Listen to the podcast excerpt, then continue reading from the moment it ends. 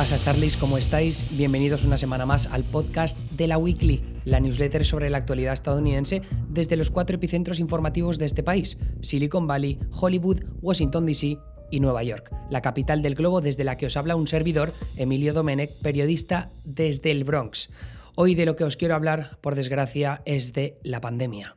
La pandemia de coronavirus que vuelve a protagonizar prácticamente todos los titulares en Estados Unidos a raíz de los repuntes que se han visto a lo largo y ancho del país, especialmente en el sur estadounidense y en el oeste, en un estado tan grande como California, el estado más poblado de todo el país, que está sufriendo repuntes pese a que las medidas de seguridad que tomaron en su momento, las medidas de confinamiento, las medidas de reapertura, fueron, entre comillas, se suponían que bastante responsables.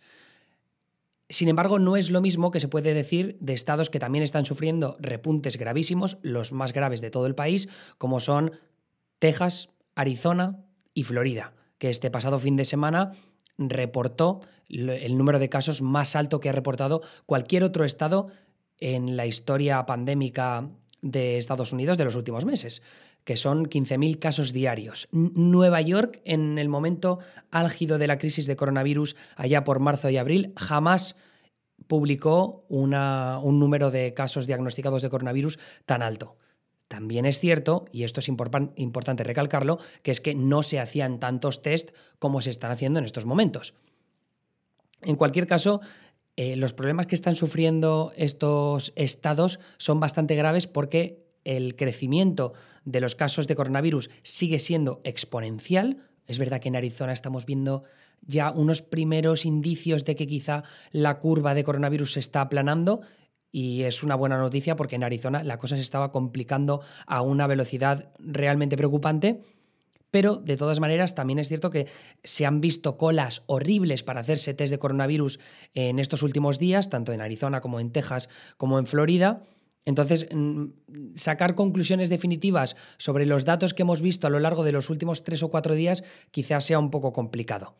De la misma forma, mm, desde la perspectiva conservadora, desde los republicanos, que al fin y al cabo son aquellos que gobiernan en esos estados, California, Arizona, perdón, California no, Arizona, Texas y Florida están todos gobernados por republicanos y Trump es el presidente desde la Casa Blanca. Entonces, ahora mismo hay un interés por defender la narrativa de que no se está viendo un repunte de muertes, al menos no en la magnitud de lo que vimos en Nueva York en su momento. Hay dos aspectos importantes que destacar sobre este tema. En primer lugar, que ahora mismo, como los casos de coronavirus se detectan antes porque se están haciendo más test y también la gente se está haciendo pruebas no cuando empiezan a sentir síntomas, sino en cualquier momento, si han sospechado de que eh, pueden tener coronavirus, se hacen un test. Yo recuerdo que al principio de la pandemia, en, aquí en Nueva York, yo tuve síntomas y no fui a hacerme los test porque me dijeron, o sea, lo que decían las autoridades de salud pública en Nueva York era, si tienes síntomas, quédate en tu casa, sobre todo si, si eres joven y no necesitas acudir a un hospital. Entonces, siguiendo esas indicaciones, Hubo mucha gente en Nueva York, tanto yo como amigos míos, que decidimos no ir a hacernos las pruebas de coronavirus porque parecía lo más seguro. Sin embargo, eso no, es lo que está pasando en Florida, por ejemplo, en estos momentos. Si, habéis, si seguís a Rosalía en Instagram, visteis que Rosalía se fue con el coche con una amiga a hacerse un test de coronavirus. Un test de coronavirus, un PCR, que le metieron el hisopo en la nariz, pero yo no sé qué le metieron ahí porque ahí no sacarían nada mm, de verdad concluyente. Así que no sé exactamente qué, tipo de test era ese que se hizo Rosalía, pero bueno, espero que en el futuro se vuelva a hacer otro, sobre todo uno de anticuerpos, para ver si ya lo ha pasado. Es mi caso, para los que no lo sepáis, yo ya me he hecho dos test de PCR en las últimas tres semanas, los dos han dado negativo, me, me he hecho una prueba de anticuerpos y he dado positivo por anticuerpos, así que yo creo que esa semana que os conté a primeros de abril que tuve el coronavirus, eh, pues ya lo he pasado. Igual esto ya os lo conté la semana pasada y estoy aquí contando algo innecesario, pero bueno, que a lo que quiero llegar es que ese es uno de los aspectos por el cual eh, hay una detección eh, previa de los casos de coronavirus y por eso las muertes todavía no se han notificado, ese repunte de muertes.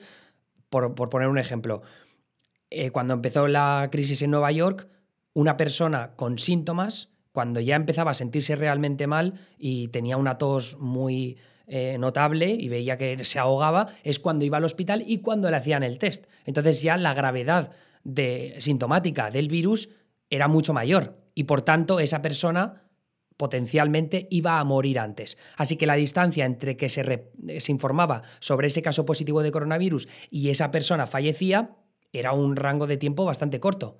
Sin embargo, no es lo mismo que está pasando ahora. Si una persona que cree que ha sido expuesta al virus va a hacerse un test en Florida, se lo puede hacer en cualquier momento, pues imaginemos que se lo hace eh, a, una semana, una semana de haber sido expuesto al virus. Entonces, ahí le detectan el, el COVID-19, a la semana siguiente empieza a tener síntomas realmente graves y acude al hospital. Entonces ahí hay una semana de más con respecto a lo que estaba pasando en Nueva York, que por tanto provocaría que aunque hemos visto una curva de coronavirus al alza de casos diagnosticados y también de, hospitalizaciones en las últimas dos, semanas en Florida, en Arizona o en, o en Texas, ahora es cuando vamos a empezar ese repunte de muertes. Y es exactamente lo que se está viendo tanto en esos tres estados, el trifecta, del diablo que he leído por ahí en Twitter, me parece, junto con California. California, que ya digo que el gobernador eh, demócrata de California fue mucho más prudente en las medidas de reapertura y sin embargo estamos viendo un repunte de casos ahí. ¿Por qué se puede estar produciendo? Bueno, una de las razones principales yo creo que es que él cedió la responsabilidad de, de la reapertura más que ceder la responsabilidad, cedió el poder de reabrir a los condados. Entonces, cada condado, con sus autoridades correspondientes de salud pública, si ellos veían que ya podían seguir adelante con la reapertura económica y reabrir restaurantes por dentro, bares por dentro, pues que fueran adelante con ello. Esto lo que ha, lo que ha provocado es que ya hubiera bares reabiertos en el mes de junio en California y los bares se han convertido en uno de los puntos calientes de la crisis del coronavirus en, Estados Unidos. Yo no sé si en España está ocurriendo lo mismo, pero a mí me da mucho miedo lo que he visto por parte de algunos amigos míos en España en lo que respecta a los bares, sobre todo en lugares cerrados, que es yo creo donde se van a encontrar mayores problemas.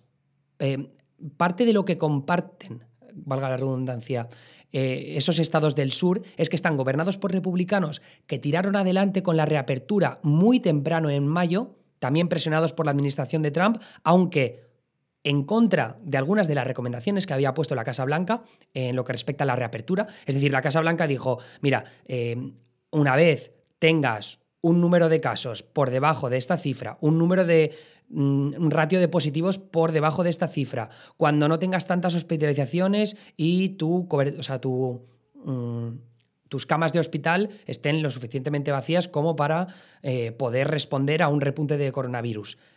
Eh, cuando se cumplían una serie de parámetros, entonces ya podías empezar a reabrir. ¿Qué pasó? Una cosa que comentamos ya en el podcast es que Georgia, pues mm, Georgia fue demasiado pronto, incluso Trump se posicionó en contra del gobernador de Georgia, republicano Brian Kemp, porque dijo, oye tío, estás tirando muy demasiado pronto con la reapertura. Sin embargo, no dijo lo mismo con estados que hicieron esa reapertura de forma demasiado temprana, como Florida, como Arizona o como Texas. Y son estados que están viviendo ahora estos repuntes. ¿Qué pasa con respecto a, o sea, cuál es la diferencia entre Georgia, que reabrió temprano, y Florida, Arizona o Texas? Pues que ha hecho un calor de la polla.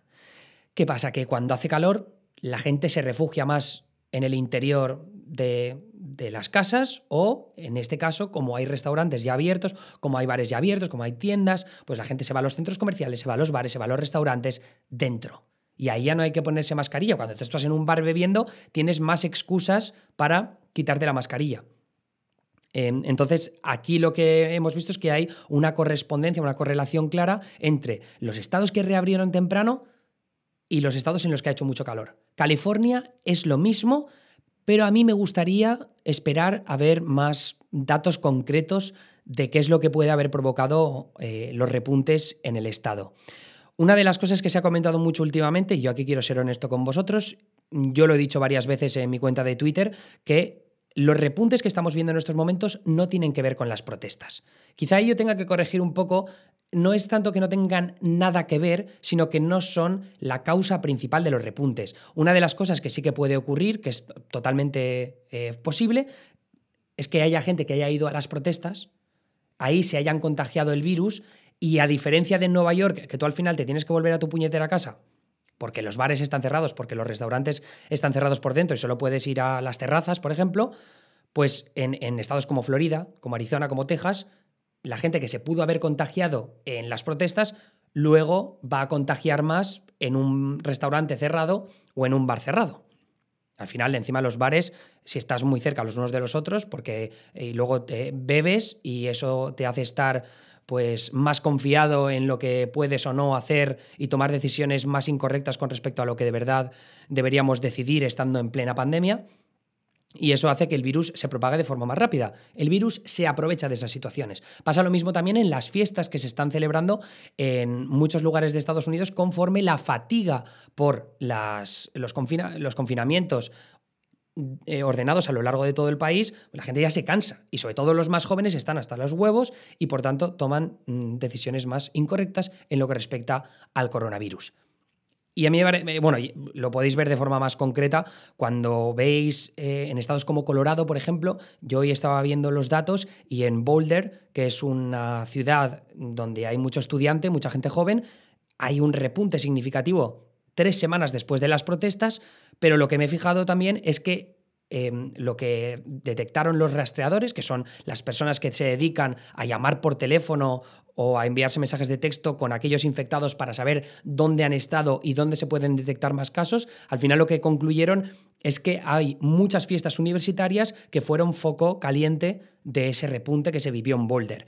Y el tema de los bares, de la reapertura de los bares y que los bares se hayan convertido en foco caliente de esta pandemia de coronavirus, ya digo que es uno de los asuntos más graves que hemos visto a lo largo de las, de las, últimas semanas. Pero eso no significa necesariamente que las protestas no tengan nada que ver. Es decir, que en las protestas puede haber, y sobre todo con el tema de la gente joven, que al final han sido los que han protagonizado esas protestas multitudinarias a lo largo del país, pues sí que puede haber una relación entre alguien que vaya a una protesta y luego contagie, o sea, se contagie allí y luego contagie el virus de forma mucho más marcada en un bar o en un restaurante cerrado.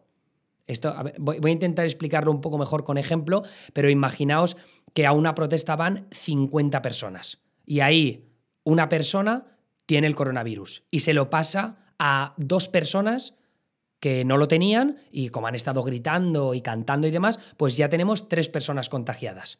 Vale, pues ahora una de esas personas, imaginemos que va a una fiesta y en una fiesta que es en una casa a puerta cerrada con el aire acondicionado a toda pastilla. Y esa persona canta, interactúa con mucha gente diferente y en vez de contagiarse dos personas como pasó en la protesta, se contagian 30. Que eso ha pasado, ha pasado. Los puntos calientes, los eventos súper contagiosos han sido normalmente en lugares cerrados como prisiones, como eh, plantas de procesamiento de carnes, que es algo que comenté ya en, en un vídeo para Neutral hace mes y medio. De hecho, se ha seguido viendo a lo largo de, la, de los últimos meses que las prisiones, que es algo que no he comentado tan en profundidad, pero que me gustaría algún día tratarlo, pero las prisiones y las plantas de procesamiento de carnes han sido algunos de los lugares mm, más calientes en lo que respecta a esos eventos súper contagiosos. Así que ya digo que las protestas eh, puede que no tengan una incidencia demasiado notable en lo que respecta a los contagios, sobre todo porque luego te fijas en ciudades como Minneapolis, en Minnesota, como Chicago, en Illinois, como Nueva York, en el estado de Nueva York, Los Ángeles, mm, Louisville en Kentucky, Charlotte en North Carolina. O sea, estoy, os estoy dando muchas ciudades diferentes de partes del país eh, que están eh, en regiones completamente distintas y sin embargo no se han visto repuntes en las dos, tres semanas después de que se, se, produjera, se produjeran las protestas, sobre todo las más multitudinarias que fueron en la primera semana de junio. Y eso pese a que se han hecho más test que nunca en, en el tramo final del mes de junio y sobre todo ahora. Así que ya digo que me parece que no son la causa principal, pero sí que pueden ser causa de algunos casos que luego se han convertido en eventos súper contagiosos de los que hablo en lugares cerrados. Y en, estados donde ha habido una reapertura más temprana, pues se ve de forma más notable. Pero ese no es el principal problema al que se enfrenta Estados Unidos ahora, sino que es que también Trump sigue presionando para que se reabran más cosas. Y ahora el debate principal está esta semana, por un lado, contra el doctor Anthony Fauci, que es un, pues, la voz más prominente de los científicos eh, dentro de la bueno, antes dentro de la Casa Blanca, porque él estaba en el equipo especial que había formado el vicepresidente Mike Pence en contra contra el coronavirus. Sin embargo, ese equipo se ha desmantelado o se reúne de forma mucho, mucho menos frecuente ahora. Entonces Fauci ha perdido el protagonismo como representante de la administración de Trump, pero lo ha ganado porque los medios siguen entrevistándole porque es una voz bastante honesta en lo que respecta a la crisis del coronavirus en Estados Unidos y en las últimas semanas él ha sido muy directo a la hora de decir, oye, mira, en Europa han sabido controlar el coronavirus, sin embargo aquí no. Lo que, se ve, o sea, lo que se ve de forma clara en la curva de coronavirus en Europa occidental, y hablo de los principales países europeos, Italia, España, Francia, eh, los países nórdicos, que Bélgica, países que han, bueno, Bélgica evidentemente no es un país nórdico, lo digo porque es uno de esos eh, países que ha tenido un ratio per cápita bastante grave de muertes por coronavirus. Pero lo que quiero llegar es a que tú comparas la curva de esos países con la que han tenido aquí en Estados Unidos. Aquí esa primera oleada de contagio, ola de contagios no ha bajado, de verdad. Y sin embargo en España sí que ves esa, ese pico, esa montaña, que después baja de forma bastante destacada. Sí, vale, ya sé, ahora me diréis, en España estamos viendo repuntes, pero es que, en serio, comparad las curvas, es que no tiene nada que ver. Lo que está pasando en Estados Unidos es que dice, no, es que no hay. Ah, porque he visto, esto lo he visto un periodista conservador de National Review que lo decía el otro día en un tuit. Dice, no hace falta una estrategia nacional para el COVID-19. Pero ¿cómo no va a hacer falta una estrategia nacional si lo, lo que tienes es cerradas las fronteras con respecto al exterior? Con China, con Europa, no sé qué, que Trump siempre está presumiendo de ello, pero no cierre las fronteras a nivel estatal. Ahora, claro, el gobernador de Nueva York, tal y como quiso hacer Florida en su momento, que me parecía una decisión completamente razonable, es decir, mira, a la gente que vengáis aquí a Nueva York, haced cuarentena 15 días. Y si os pillamos que no hacéis la cuarentena, 2.000 pavos de multa. Totalmente razonable, porque al final una cosa que no puede hacer Nueva York es cerrar las fronteras porque eso solo puede tomar a nivel federal. Lo tiene que, es una decisión que tiene que tomar la administración de Trump. Y la podrían haber tomado tanto durante la cuarentena, que ya por aquel momento los gobernadores demócratas que eran sobre todo los gobernadores de los estados que estaban sufriendo la crisis, vamos, se pusieron, esto va en contra de los derechos constitucionales y demás, que eso puede ser, seguro que se puede hacer un argumento legal de por qué va en contra de la Constitución y de los derechos de la ciudadanía de moverse libremente por el país. Seguro que hay algo ahí que pueden, que pueden presentar en los juzgados, pero en cualquier caso, yo sigo pensando que es una decisión inteligente cerrar un estado cuando está descontrolado el tema de los casos de coronavirus y no se ha hecho, no se ha tomado una decisión de esas características en Estados Unidos. Así que em, yo me, parece que sí que puede haber una estrategia nacional. Y, y, lo que está diciendo Fauci en estas últimas semanas es que tiene que haber un cambio de paradigma para que se controle el COVID-19 en Estados Unidos. El otro gran problema, bueno, aparte de las mascarillas, que es una guerra cultural que ya se confirma que es guerra cultural, porque ha salido una encuesta que os la pongo en la newsletter de Gallup, demuestra claramente la división partidista que hay entre aquellos que usan mascarillas siempre o casi siempre, que son los demócratas, y aquellos que dicen usar, que usar la no usar la mascarilla nunca o muy pocas veces, que son los republicanos, creo que es un 37%. Eh, aquellos demócratas que dicen no usar mascarilla nunca o muy pocas veces son un 2%, o sea, nada. Y ya digo que eso se demuestra ahí que hay una guerra cultural clarísima provocada por Trump y por sus aliados. Es la verdad. O sea, es que no, no vas... ¿Por qué otra razón verías una diferencia tan clara entre que los demócratas y los republicanos quieran o no quieran usar mascarilla? Es por Trump. Y cuando tú ves la base de votantes que tiene Trump, es siempre, o sea, aquellos que van a estar con él hasta en las últimas es un 34, 35, 36% de la población. Y eso se corresponde casi de forma perfecta con el porcentaje de personas que según la encuesta de Gallup que os digo, que no quieren llevar mascarillas o nunca o casi nunca. Pero como decía, el otro gran problema el que se enfrenta ahora Estados Unidos, que es el debate pues, más caliente de estos momentos, es la reapertura de los colegios porque ahora justo este lunes California ha anunciado, bueno, los dos mayores distritos de colegios públicos en California, el de San Diego y el de Los Ángeles, han anunciado que las clases de, a partir de agosto y a lo largo del otoño van a ser no presenciales, es decir, online, lo cual puede ser un problema gravísimo mm, para los chavales, porque es que esto va a tener un impacto a nivel de salud mental y a nivel de eh, evolución, ¿cómo se diría? Bueno, evolución educativa, iba a decir cognitiva, pero ahí me estoy creo que tirando un triple con el vocabulario. Pero una, al nivel de, evolución educativa porque hay niños que se van a quedar atrás. Eso es así. Y luego además tienes a chavales de clase trabajadora que no tienen tantos recursos que lo van a tener más difícil para mantener esa constancia eh, a, nivel online. Y además hay chavales también que escapan de lo que puede pasar en sus hogares. Si vienen de familias que están pasando por momentos difíciles o, padres que no están tan presentes, el colegio a veces actúa como vía de escape. ¿no? Como forma de que, de que los, los, críos y sobre todo los, los adolescentes mm, encuentren una vía para tirar hacia adelante.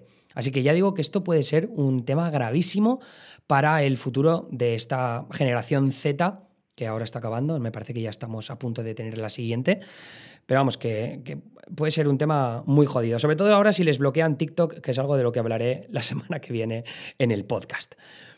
Pero ya digo que ahora la presión, sea, la presión está por parte de la administración de Trump hacia los estados para que reabran los colegios. Yo entiendo esa preocupación honesta que puede haber eh, dentro de la administración de Trump y de aquellos eh, pues, eh, miembros de la administración que estén más preocupados por todo este tema de que, los, de que los críos no puedan volver al colegio, no solo por los niños, sino también por los padres, porque al final hay muchas familias que no se pueden permitir tener a los, a los niños en casa, no solo por todo, el tema de que tienen que ir a trabajar y no pueden cuidar de ellos o o porque no pueden estar tan pendientes, sino también por el tema de las comidas, porque hay muchísimas familias que dependen de lo que los colegios dan de comer a los críos. Y si hay familias que no tienen suficientes recursos para mantener eh, de forma diaria a sus hijos en casa por no poder pagarles el pan que le ponen sobre, sobre, la mesa, que esto es real, es una realidad para muchos ciudadanos estadounidenses, pues ese va a ser otro grave problema. Entonces, yo, yo entiendo que puede haber una preocupación honesta desde ese punto de vista, pero por otro lado, la curva de coronavirus en estos momentos es súper problemática y no puedes reabrir los colegios con esa curva. Eh, yo sé que ahora Betsy DeVos, la secretaria de Educación, está dando ejemplos, eh, me parece que también Tucker Carlson, el presentador de Fox News, estaban dando ejemplos de la reapertura de colegios en los países nórdicos. Pero es que no puedes comparar los colegios nórdicos con las escuelas eh, públicas en Estados Unidos a nivel presupuestario, eso para empezar, pero sobre todo porque la curva de coronavirus no tiene nada que ver lo que ha pasado en Estados Unidos y lo que sigue pasando en Estados Unidos con lo que ha pasado o está pasando en los países nórdicos. Es que ni de coña. Esa, esa comparación me parece deshonesta. Entonces, no sé exactamente por qué sigue presionando la administración de Trump para reabrir los colegios. No sé si es un tema eh, lo que tenía que ver con la reapertura económica, que es un poco una cuestión de imagen conforme nos acercamos a las elecciones. Puede ser eso. Si no, no, no entiendo la otra estrategia. Porque aquí lo único que va a hacer Trump es seguir perdiendo puntos en las encuestas y en lo que respecta a su futuro electoral en las elecciones del mes de noviembre. Sobre todos, todos los números de encuestas, eh, sobre todo analizo una en la newsletter de CBS YouGov, que me parece muy interesante. Eh, eh, sobre todo, o sea, son tres encuestas que se han hecho en esos tres estados que he estado comentando al principio. Texas, que no va a ser parece tan estado bisagra en las elecciones de noviembre, aunque podría serlo, pero en especial Florida y Arizona que son dos de los estados claramente bisagra. Además, en Arizona tenemos una carrera senatorial interesantísima entre Mark Kelly y la senadora republicana actual Martha McSally. Así que ya digo, prestad atención a esos números. Muy pendiente voy a estar yo, sobre todo, de cómo se posicionan los jubilados de Florida, es decir, las personas mayores de 65 años que pueden empezar, ya están perdiendo la confianza en Trump por su gestión de la crisis del coronavirus. Al fin y al cabo, es una parte de la ciudadanía que más afectada se puede ver por el ascenso de casos, porque son los, los más vulnerables. Así que ya digo, muy pendiente de esa cifra, porque si se mueve un poquito la cifra de personas jubiladas mayores de 65 años que pasan de votar a Trump, pasan a votar a Biden, Florida puede acabar decantándose del lado demócrata y eso puede ser eh, absolutamente decisivo para el resultado de las elecciones de noviembre. Así que lo voy a dejar ahí. De nuevo, si queréis saber más sobre la política estadounidense o sobre TikTok, eh, Silicon Valley, Hollywood, voy a hacer dos podcasts especiales esta semana porque la semana anterior eh, no, no publiqué el extra que le debía a mis oyentes premium, pero esta semana va a haber dos y uno va a ser sobre el, tema político que tiene que ver con las elecciones legislativas a nivel estatal. Que esto parece una fricada de la leche, pero va a ser, y os lo prometo, lejos de las carreras al Senado, la parte clave y determinante para el futuro político de Estados Unidos de cara al, al año, bueno, al año que viene, no, a la década siguiente. O sea que es más bestia todavía. En fin, estad pendientes de eso. Si queréis ser suscriptores premium, ya sabéis que lo podéis hacer a través de la plataforma de la weekly.com. Eh, son 5 euros al mes. Y si no queréis ser suscriptores premium eh, y si os gusta este podcast, lo que podéis hacer es ponerme una reseña en iTunes. Os metéis en el perfil de podcast de la Weekly, vais a reseñas, ponéis 5 estrellas y el mensaje que queráis poner. Y eso me viene muy guay porque seguimos ascendiendo y lo conseguimos semana a semana, subir puestos en la lista de los podcasts de política de España, de México, de Colombia, de Estados Unidos. Eh, hay oyentes en todas partes del mundo, es alucinante. Y en México habéis conseguido también que nos colemos en el top, que es una cosa espectacular. Así que si seguís poniendo reseñas, me viene genial. Eso es todo por mi parte. Esta semana en la Weekly, en la Weekly Premium, os espero en dos ocasiones a lo largo de esta semana. Espero que estéis ahí escuchándome. Un abrazo, cuidaos y tened mucho cuidado con el coronavirus que sigue sin dar tregua. Hasta luego.